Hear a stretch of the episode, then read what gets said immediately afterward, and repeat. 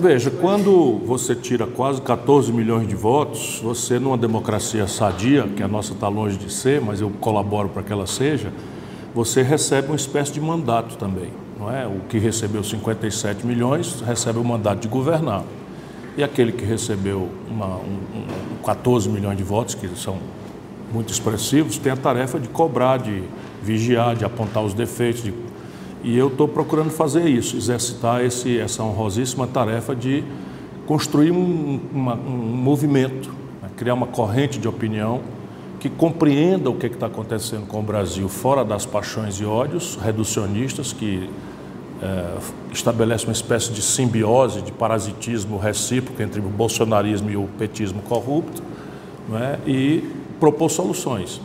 Então, a cada crítica, eu tenho me obrigado a estudar e a propor alternativas, e isso, preferencialmente, são meios universitários, ambientes universitários, porque meu foco é criar essa corrente de opinião, não é? mas eu tenho circulado também em ambientes populares todos os convites que eu recebo eu tenho circulado. Sim, nós estamos explicitamente dedicados a construir uma corrente de opinião.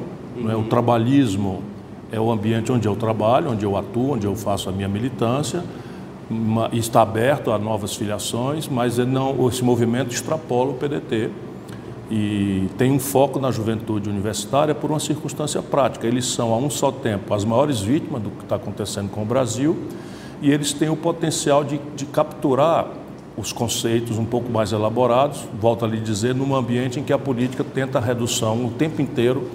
Não é? Eu não me esqueço de sair o Datafolha mostrando desmilinguir da popularidade do Bolsonaro, e ele então faz um discurso dizendo que, claro que está errando, que vai procurar corrigir, mas que as pessoas não ataquem muito, senão o PT volta. E no mesmo dia, a, a Gleisi Hoffmann, que é a líder dessa quadrilha que hegemonizou o PT, a Gleisi Hoffmann diz: não, não existe centro no Brasil. O que existe no Brasil é o PT e o Bolsonaro. E eu acredito que este reducionismo está fazendo muito mal ao Brasil. Foi isto que produziu o bolsonarismo, não é? e que a gente precisa construir um caminho para sair disso. A presidência da República tem uma capacidade convocatória absolutamente extraordinária.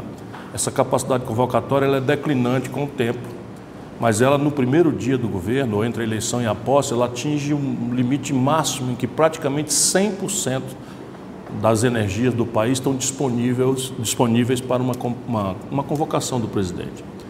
E qual não é minha, minha, meu susto, embora é, eu não esperasse nada bom do Bolsonaro, mas é muito pior porque ele se cerca né, de um governo que tem basicamente três, três vetores uma pseudo-racionalidade neoliberal, uma malfada que não conhece o Brasil, que é o Paulo Guedes, um núcleo de, eu estou chamando de Praça da Alegria, que são um bando de louco, alucinado, né? esse ministro do Meio Ambiente, ministro das Relações Exteriores, a ministra da Mulher, não sei das quantas e tal, né? enfim, são um bando de louco, alucinado, e esse núcleo militar também corrompido, né? corrompido pelo poder né? que pensou que ia tutelar o Bolsonaro e, na verdade, está sendo usado pelo Bolsonaro para, para navegar esse projeto de poder abirobado que ele tem. Olha, o ministro da Infraestrutura não, não destoa, do seu ponto de vista de qualificação. O Paulo Guedes é uma pessoa respeitável por mim, né? O que ele não conhece o Brasil, ele é intoxicado ideologicamente, é um manel ganhão de dinheiro, nunca, nunca compreendeu, nem jamais compreenderá o Brasil, parou de ler há muito tempo, né? É, mas é uma pessoa, vamos lá, tratável, respeitável sob esse ponto de vista. Mas esse ministro do Meio Ambiente é um bandido. Né? Esse ministro das Relações Exteriores é um, é um lunático. E por aí vai. Discriminar uma região atenta contra a unidade nacional, que é um dos casos clássicos de crime de responsabilidade. E eu tenho até defendido que o Ministério Público deveria abrir uma investigação para compreender.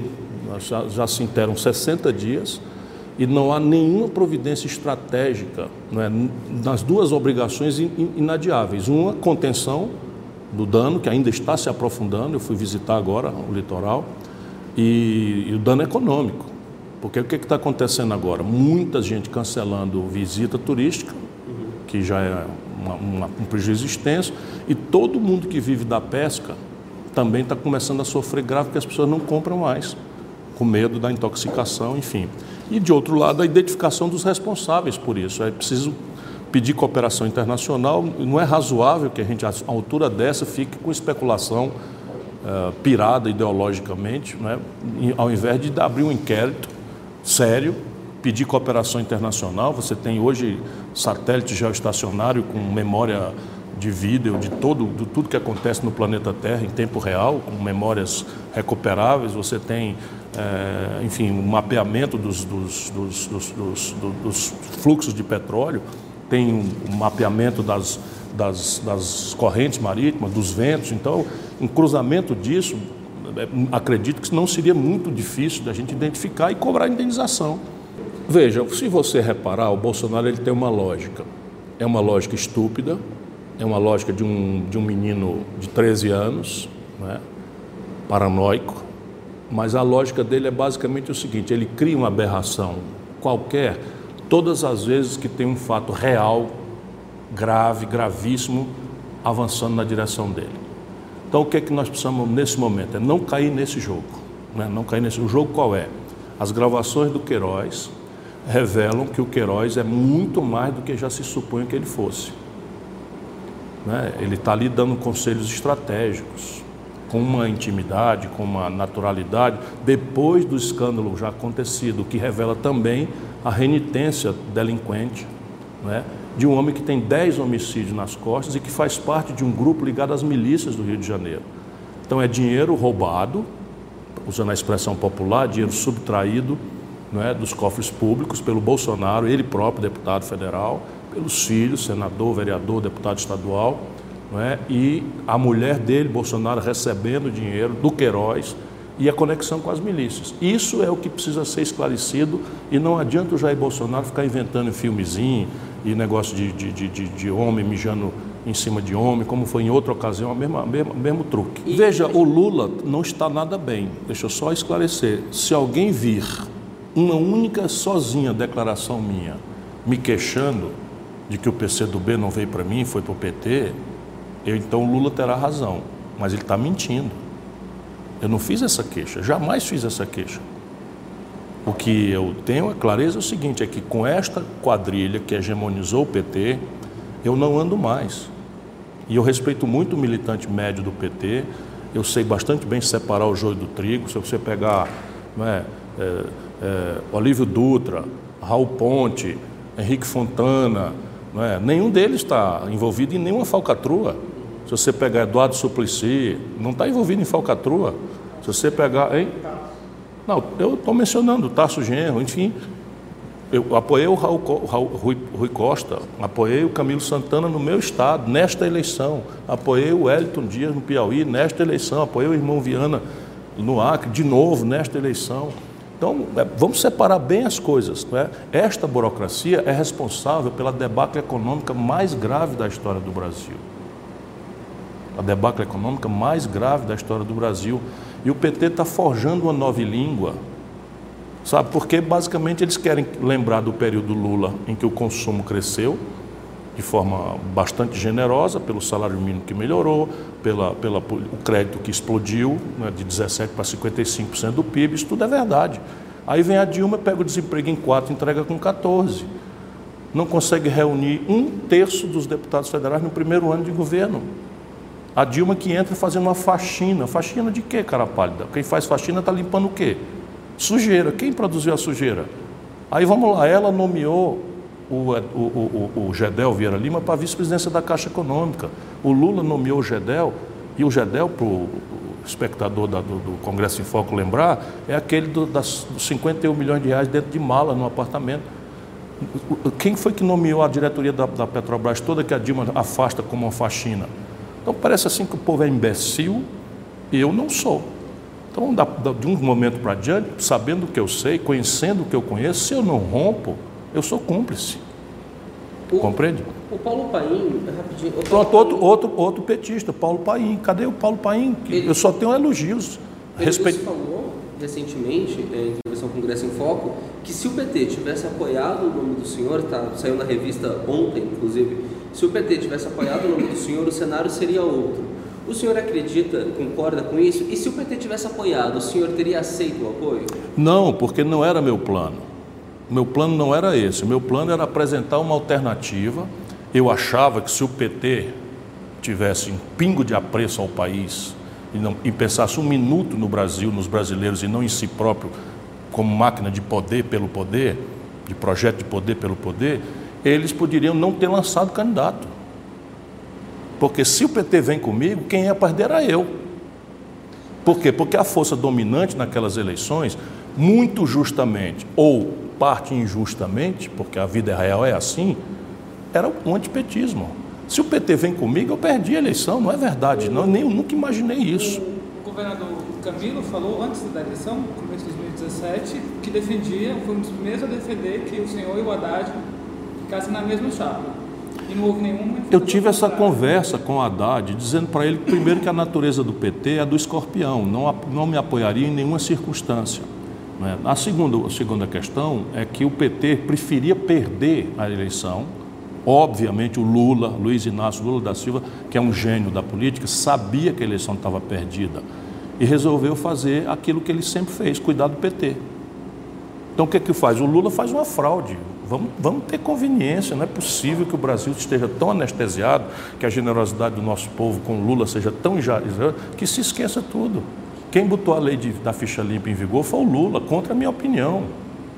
Contra a minha opinião.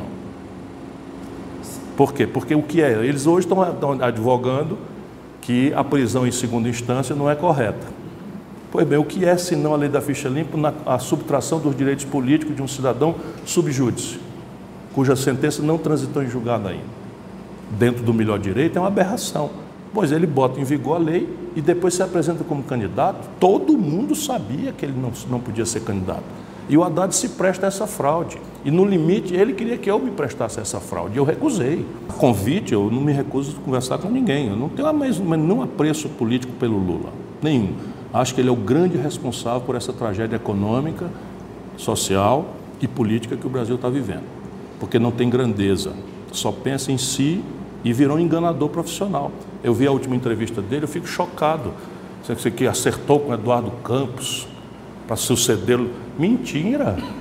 Mentira! Ele vetou a candidatura do Eduardo Campos a governador e o Eduardo Campos chegou na minha sala chorando, porque trabalhávamos no mesmo prédio, e eu liguei para o Lula e fui imediatamente lá exigir a retirada do veto.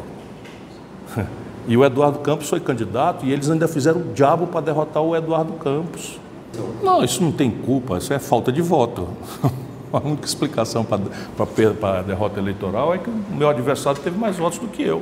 Mas como virar isso? Que que, eh, eh, qual estratégia o senhor acredita que poderia Na minha mente, ideia, ideia, exemplo e militância. Faltou isso, faltou militância, que é um dos pontos. Não, você, faltou tudo. Tá certo? Faltou tudo, o ambiente. Eu fui identificar um ambiente em que a principal força, a gente vê depois, não vê com tanta clareza antes. A principal força dominante no país, do sudeste para baixo e centro-oeste, era o antipetismo. Portanto, a ideia minha estava mais ou menos sombreada porque, corretamente, as pessoas me identificaram como um aliado do PT. Então, eu era o segundo voto da esquerda, o segundo voto da direita, mas o primeiro voto era o antipetismo que tentou, tentou o, o Alckmin, a, grande elite, quis o Alckmin, não, não, foi o Bolsonaro, engoliu o Bolsonaro.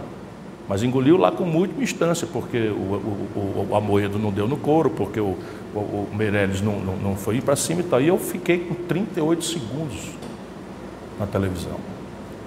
Eu não conversei com a Marta, não. Nós somos amigos de muito longa data, é? mas quem está conversando com ela é o Lupe. Mas há mesmo essa, essa nós estamos conversando, nós estamos conversando com todo mundo. Nós temos uma conversa com, por exemplo, a Semi Neto.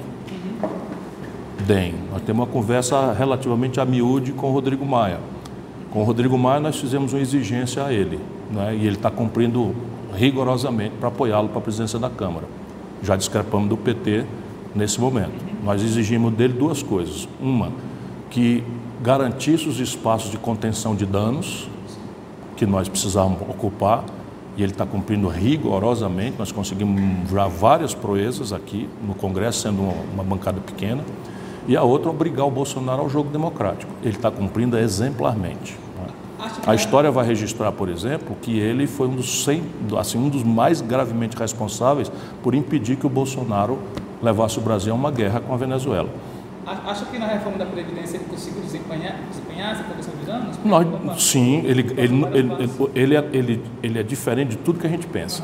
Né? Ele tem um pensamento absolutamente conservador, ele é muito alinhado a essa, essa, essa economia rentista, o, o protagonismo do baronato financeiro no Brasil, e nosso compromisso não é tirá-lo dessa posição é, por exemplo, garantir que nas comissões especiais nossas, nossa participação seja garantida, que os nossos requerimentos sejam considerados e sejam deliberados, mas a gente sabe, humildemente, que nós somos minoria. E nesse sentido, ele tem cumprido 100% do que, do que acertou conosco.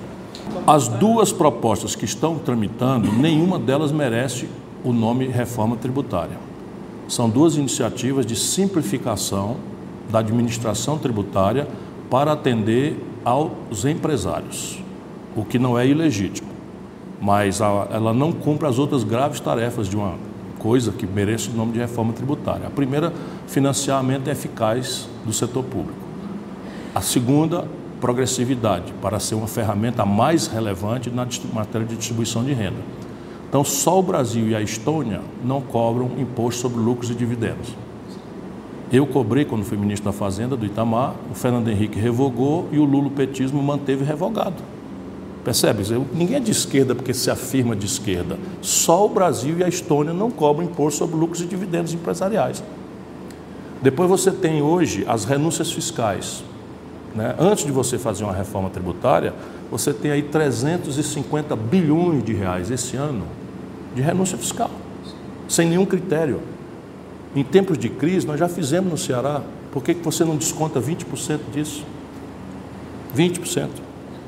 Isso dá 70 bilhões. As duas providências acabam com déficit. Depois você tem o ITR no Brasil, dessa grande fazenda do agronegócio mundial, que é o Brasil, recolhe um bilhão de reais por ano. O IPTU da classe média do povo da favela recolhe 20 bilhões. Percebe? O imposto sobre, sobre, sobre, sobre grandes heranças, acima de 3 milhões, 4 milhões, 5 milhões de reais, nos Estados Unidos é 40%, no Brasil é 4%. Então essa reforma não passa longe de uma reforma tributária verdadeira. O governo tem falado de exonerar empresas, né? mas assim, tem ainda o outro lado do. Sim, o, a, a, proposta do Guedes, a proposta do Guedes seria criar um novo CPMF, que eu propus abrir a discussão na campanha, porque eu considerava digno, decente você legitimar isso no processo eleitoral. Eles ficaram violentamente contra e o Guedes, talvez essa vai ser a razão final do Guedes sair e ir embora quer propor uma CPMF ainda mais dura do que a que eu propus, porque eu, eu criava uma faixa de isenção até 5 mil reais por CPF mês. Então era uma coisa só para andar de cima e dava aí mais uns 60, 70 bilhões de reais. Enfim, eu tinha como virar o jogo da, do déficit público brasileiro em 24 meses apenas por conta da anterioridade. Porque fiscalmente você tem condição de, revogar, de, de virar o jogo em, em 12 meses apenas. Não é?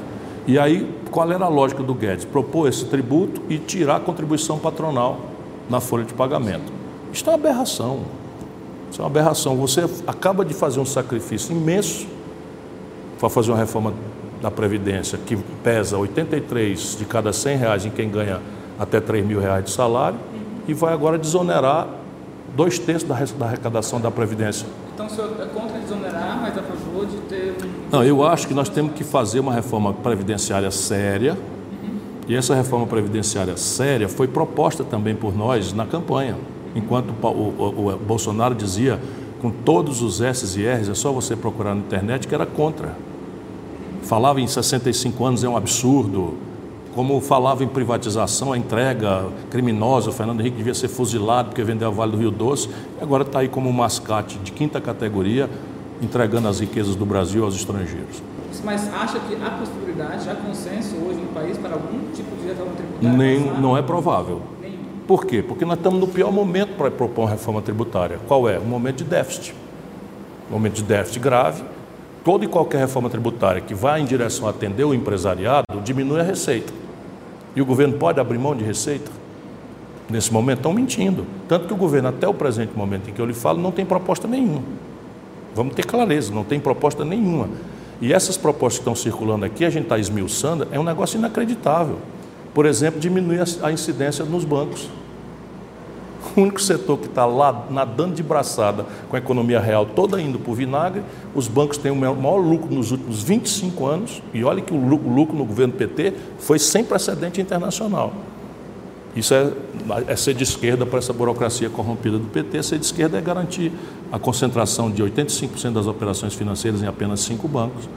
Como se isso é fazer a população carcerária com jovens negros tal subir de 270 mil para 720 mil, é, resolver o problema depois de 14 anos, o problema da saúde pública no Brasil, trazendo médico de Cuba, porque não alteraram uma linha na, na questão da formação que é basicamente um projeto de país que não tem. Né? Um projeto deles é poder pelo poder. Então, falando nisso, veja bem, hoje os bancos pagam ISS sobre as tarifas, eles estão fundindo o ISS com no IVA, que é, vai chamar IBS, né, nessa, nessas duas propostas. Só que os bancos pagam contribuição social sobre o lucro líquido e PIS/COFINS na, na rentabilidade das transações financeiras. Como eles vão trazer isso também para dentro, fica exonerado o banco. Veja, por que, que não temos uma reforma tributária correta? Porque, veja, as melhores práticas internacionais cobram IVA. Qual é a característica do IVA? É um imposto sobre o consumo destacado na nota cobrado no destino. Nunca São Paulo vai permitir que isso se plaque no Brasil. E nisso será apoiado por Minas, Rio e Rio Grande do Sul. Por quê? Porque o ICMS, que foi imposto pela ditadura e foi re copiado pelo, pela Constituição de 88, porque foi o Serra que fez, etc., né? o que é que acontece? Hoje o sistema de tributação sobre o consumo brasileiro é com crédito na origem. Então, se, por exemplo, eu hoje pago lá no Ceará, o camarada paga 17% na televisão, 8% vem bater em São Paulo. Se eu cobro um IVA, esse 17% fica lá. São Paulo perde 8%. São Paulo está com a linha d'água para quebrar. Não quebrou ainda, porque faz quatro anos que não reajusta os funcionários e passou oito meses sem pagar dívida com a liminar dessas aberrações que acontecem no Brasil. Em entrevista recente do Lula, né, nessas que ele tem dado ultimamente, ele falou ao UOL que fez uma analogia com o filme Central do Brasil, disse que ele é Fernanda Montenegro, o senhor aquele menininho rebelde. Não, ele não está nada bem, ele não está nada bem, porque ele não entendeu nada do filme. Ou uhum. ato falho, que mais Freud explica do que eu. Porque o personagem da Fernanda Montenegro é de uma, de uma velha picareta desonesta que rouba o povo, recebe dinheiro do povo para escrever cartas, do povo analfabeto, mais simples, e joga as cartas fora e fica com o dinheiro no bolso. E estava negociando o corpo do menino, que ia ser assassinado, para doação de órgãos, para, para, para vender os órgãos do menino. Esse é o personagem que o Lula assumiu para si e eu seria o menino. Ele não está nada bem. Não está nada bem. Veja, ali é o festival, é o Cine Ceará, que acontece todo ano, e eu tenho um, uma história de, de, comparecer todo ano nesse negócio aí, de ver o filme, que é um filme espetacular de um diretor cearense, com a Fernanda Montenegro, que é uma querida amiga de 30 anos, minha, né? minha eleitora, inclusive, que o Lula fique sabendo. Né? Aí ele senta, senta lá, quando acaba a solenidade, baixou o escurinho, levantou e foi embora. Só quem assistiu o filme fui eu. Não viu. Isso é o, o fake news, é, a, a, né, a, versão é que importa agora. Não, nos cumprimentamos como sempre. Mas ele tem procurado o senhor no dia da eleição? Não. Não, nem, nem procurado, nem nada? Nem no dia da eleição. É, ele mesmo falou. Nem no dia da eleição. Esse povo não gosta muito da verdade, não. Aqui meu telefone, meu sigilo telefônico. Se tiver uma ligação dele aqui, você pode ficar com o meu braço junto. Mas mas qual a avaliação dele, dele, do senhor, assim, no geral, independente de. É uma boa pessoa. É uma boa pessoa. Uma boa pessoa. Agora, qual país do mundo, em qual democracia do mundo, um cidadão que é candidato à reeleição no cargo da principal cidade do país tem 16% apenas dos votos, perde em todas as urnas de São Paulo, dos bairros pobres, da classe média e dos ricos é ele próprio escolhido para ser o candidato a presidente um ano e meio depois. Um ano depois. Aí veja bem, lá no Ceará eu ganhei a eleição, deputado André Figueiredo, meu líder. Lá no Ceará eu ganhei a eleição. Na capital, onde está o eleitorado mais crítico, o Haddad foi terceiro lugar. Veio o segundo turno, ele tirou 71% dos votos no Ceará. E na terra dele ele tirou 32%. E o, e o Bolsonaro tirou 68% dos votos. E sou eu o, o problema? O Bolsonaro termina o mandato? Já dei esse palpite, na minha mente não. Na minha mente não. De onde é que vem esse meu palpite? Vem de dois fatos. Um, a história brasileira. No Brasil moderno, só três presidentes terminaram o mandato: Juscelino, Lula e Fernando Henrique. Fernando Henrique e Lula. Então já é uma regra mais ou menos constrangedora no, na história do Brasil. A segunda é que o Bolsonaro ele não tem treinamento para o antagonismo, como todo dia revela. Ele não tem capacidade, ele não tem, ele é paranoico. Né? Outro dia deu uma entrevista patética dizendo que acorda de madrugada chorando. Você imagina no começo do governo, quando tem a lua de mel e o Congresso ajudando e todo mundo querendo ajudar e não sei o que tal. Imagina daqui a pouco, quando estourar mesmo o escândalo do Queiroz, o dinheiro na conta da mulher dele, os filhos tudo ali enrolado com milícia e ele próprio enrolado com milícia, tudo está aí. Tudo está aí e a economia jogando de lado, não sei o que e tal. Não, não consigo ver. Não consigo ver. Meu, meu jovem amigo, eu sou um velho ganhador de eleições. Não é, não é possível fazer essa, essa redução. A explicação é isso, é que o outro lado teve mais votos. Por quê? Porque a, a, a, a inclinação da opinião pública naquele momento, de uma polarização que vinha de décadas, não é? Era o antipetismo mais tosco, mais, mais claro de ser visto e tal. E aí todo o baronato acabou fechando ali para apoiar. E eu fui visto como uma pessoa respeitável, eu tinha a menor rejeição de todos, porém aliado do PT. O que rigorosamente era verdade. Então eu, eu fiquei na contramão do principal trend naquela eleição. Então agora, qual é a minha questão de linguagem? A minha questão de linguagem é que não tem lugar para mim nesta briga de preto contra encarnado. Não tem lugar para mim, nem para ninguém no Brasil. Se a gente deixar, seu Bolsonaro é um merda, não, merda é você e tal, fica aí, é, é o rebosteio, percebe? E o país vai para o brejo. Então, eu que sou um velho ganhador de eleições, acabei de ganhar as eleições no meu estado, onde as pessoas me conhecem. Agora eu estou propondo um projeto nacional. Por quê? Porque a qualidade desse voto me interessa. Por isso que eu, você acha que eu não sei que você falar em reforma da Previdência na campanha pode gerar incompreensões? Você acha que eu não sei que eu falar numa nova CPMF com faixa de isenção não pode arriscar perder voto? Tudo bem, mas o que, que eu estava fazendo? Aquilo que eu acho que é a única fórmula de você atenuar a lógica de impasse do presidencialismo brasileiro. Que é você propor antes e, portanto, fazer das eleições presidenciais um plebiscito ao redor de ideias e não de personalidades. Vou apostar nisso meu esforço de traduzir isso está sendo todo dia aperfeiçoado, quero achar um caminho e tal. Todo mundo entende que no Brasil o rico não paga imposto, que o pobre é que paga imposto. Todo mundo entende. E às vezes, quando eu desço um pouquinho mais, aí vem me acusar de outra coisa, de pavio curto, de temperamental, porque, ah, porque não querem que o povo saiba das coisas. O senhor acompanhou a eleição da Argentina? Já acompanhou esse candidato que iniciou agora? Acompanhei tudo, desde o princípio. Uhum. Acha, acha que é um bom candidato ou é, ou é o menos pior? Ele, ele é mais qualificado do que a Cristina, do seu ponto de vista de preparo pessoal. Acho que ele está com uma compreensão mais sofisticada da questão, porque um back to the past da Cristina não tira a Argentina da tragédia em que ela se encontra. O capital político dele vai durar muito pouco se ele não tomar providências importantes ali. Eu, na pré-campanha, eu fui contratado, contratado é, dizer, profissionalmente para dar uma consultoria para uma empresa de marketing que estava fazendo assessoria. Né, eu, eu ia estava ajudando a desenhar o programa. Por isso eu entrei, eu mergulhei fundo na, na questão da Argentina. É uma tragédia, uma tragédia monstruosa, monstruosa. E se eles não, não fizeram um, um rumo novo, diferente, é muito difícil que ele consiga se engrenar ali. O senhor atuou na campanha dele? Não, não. Era, era pré-campanha e haviam pré-candidatos e eu atendi a uma empresa brasileira que fazia assessoramento para um candidato lá. Mas, mas acho que isso pode significar uma nova... Para um pré-candidato que acabou não sendo. Esse, essas pessoas, elas são loucas sabe, elas, elas substituem, estão substituindo a inteligência e a observação empírica por, por, por, dogmatismo ideológico. Isso é o problema do Guedes. O Guedes é um aluno medíocre de Chicago, não tem um papel relevante, nunca escreveu nada, nunca contribuiu não, não, não sustenta um debate com André Lara Rezende, nem de longe e tal, e parou de ler para ganhar dinheiro. E ficou com aquele, com aquele dogmatismo, não percebeu nada que aconteceu, mesmo no ideário de Chicago.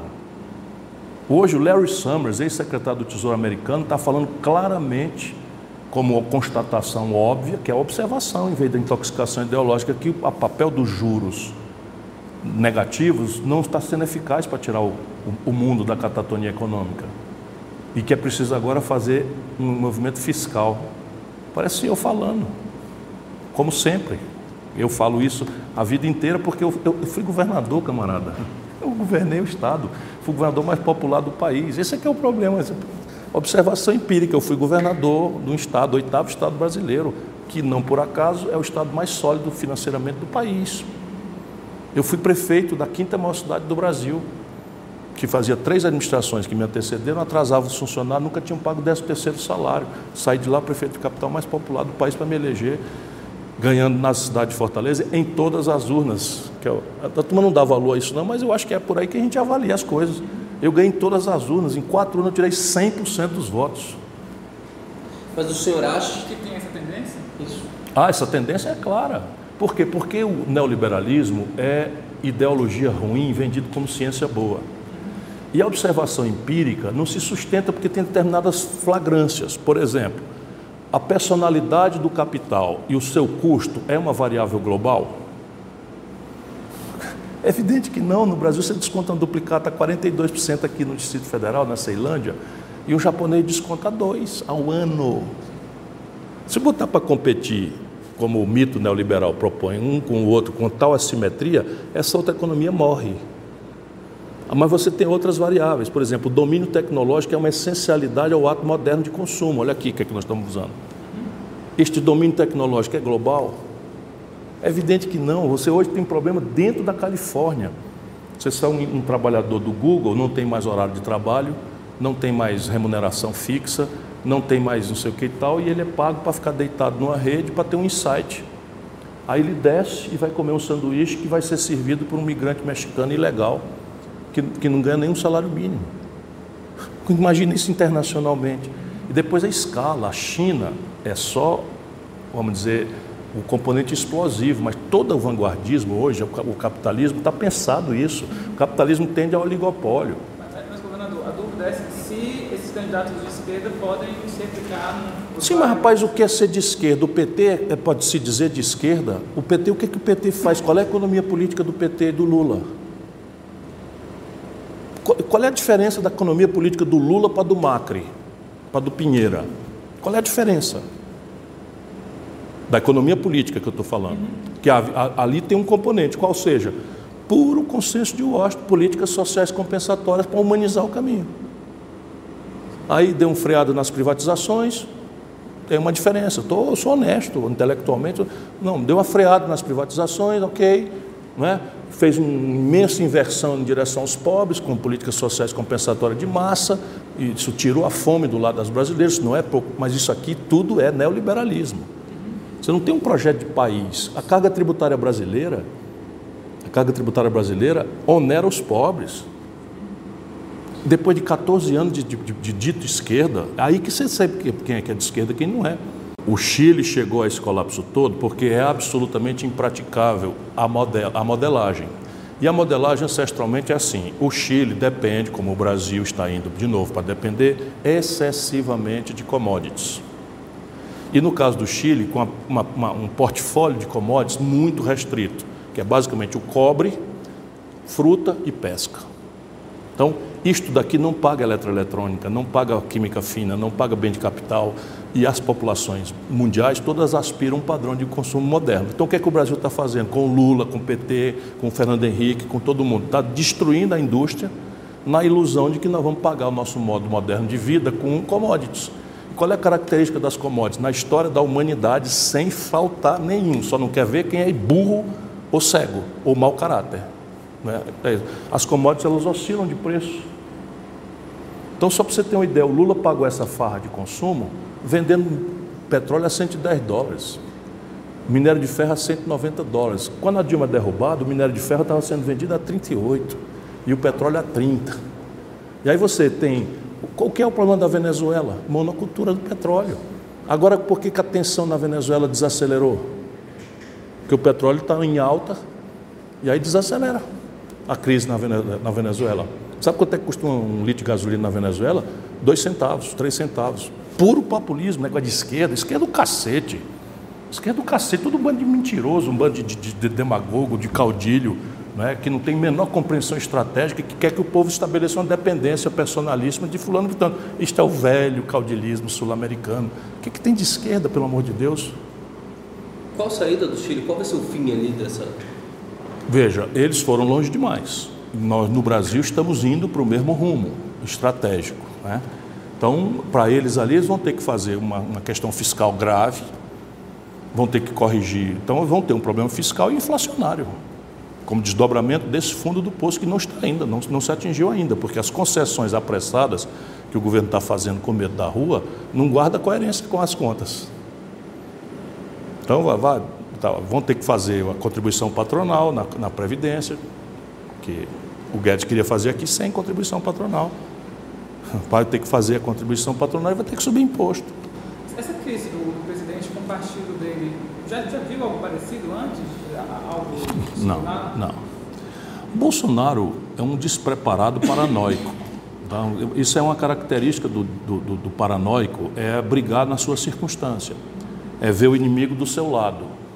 E ele é isso, ele é um despreparado, completo e paranoico. Alguns parlamentares ali do PSL chegaram a me falar, inclusive da ala bolsonarista dessa briga, que eles não têm contato com o presidente Jair Bolsonaro, né? não existe esse contato com a base. Seria esse um dos principais? Ele tem horror a isso. Eu fui colega dele aqui na Câmara. Ninguém cumprimentava o Bolsonaro porque ele tem horror, ele é, ele é avesso à convivência das pessoas. Eu chegava, brincava com ele, dizia que tinha votado em mim. Tinha um gabinete ali a 50 metros, 30 metros do meu passava na minha sala para me perguntar as coisas e tal. O Bolsonaro é um, é um, é um paranoico, estou te dizendo. É inacreditável para um cara como eu. Todo dia acorda assim, mas porra, eleger esse cara presidente do Brasil. O Eduardo Paes, só para você ver como, como as coisas são, Eduardo Paes era deputado federal, agressivo na CPI dos Correios, que era a CPI do mensalão. E aí tinha lá um requerimento para chamar o filho do Lula. Aí eu fizemos uma reunião, tal, na, todo dia, sete horas da manhã, reunião ali com o Lula, o Lula chorou e tal, porque disse que me viu chorando, também já vi ele chorando muitas vezes, uma delas foi essa, o filho ia ser convocado, uma CPI. Aí eu percebi que ali era o limite, liguei para algumas pessoas, eu dizia, é daí para trás, esse aí nós não vamos engolir não. Vou contar essa para vocês aqui em homenagem ao, à enganação do Lula. Aí uma das pessoas que eu liguei foi o Aécio Neves, então governador de Minas Gerais. Doutor Aécio, é daí para trás. Não, Ciro, eu fico feliz que você tenha ligado, porque também estou achando que está passando do limite e tal, mas ninguém conversa e tal. Pois é, eu estou lhe dizendo que é daí para trás. Nós não vamos aceitar e não vamos tocar fogo no país se vocês forem para cima do Lula com golpe. Não, não, vamos agir e tal. Aí você tem disponibilidade? Tenho. Aí mandou um avião me buscar aqui, em Brasília, eu ministro e mandou um avião buscar o Eduardo Paes, deputado federal, e o Gustavo Fruit, deputado federal, os dois membros da CPI. E aí me mandou buscar e fiquei ali, tá, olha, daqui para trás, o pau quebrou né, assim, no hangar da, do governo de Minas, no aeroporto da Pampulha. O pau quebrou, disse, olha garoto, eu, disse que se ofendeu mesmo foi com esse garoto. Olha garoto, vocês estão pensando o quê, rapaz? Vocês vão tocar fogo no país, ninguém nunca mais governa esse país, vocês são loucos. É daí para trás, você não, vê, não vai estudar história, olha o que aconteceu com Getúlio, vocês não vão fazer isso com Lula, mas nem a pau no Juvenal e tal. E aí conseguimos, tiramos o requerimento. Foi em que ano isso? Que ano foi? O auge da, da CPI do mensalão. 5, 6. 2004, 2005, é, sei lá. 2005.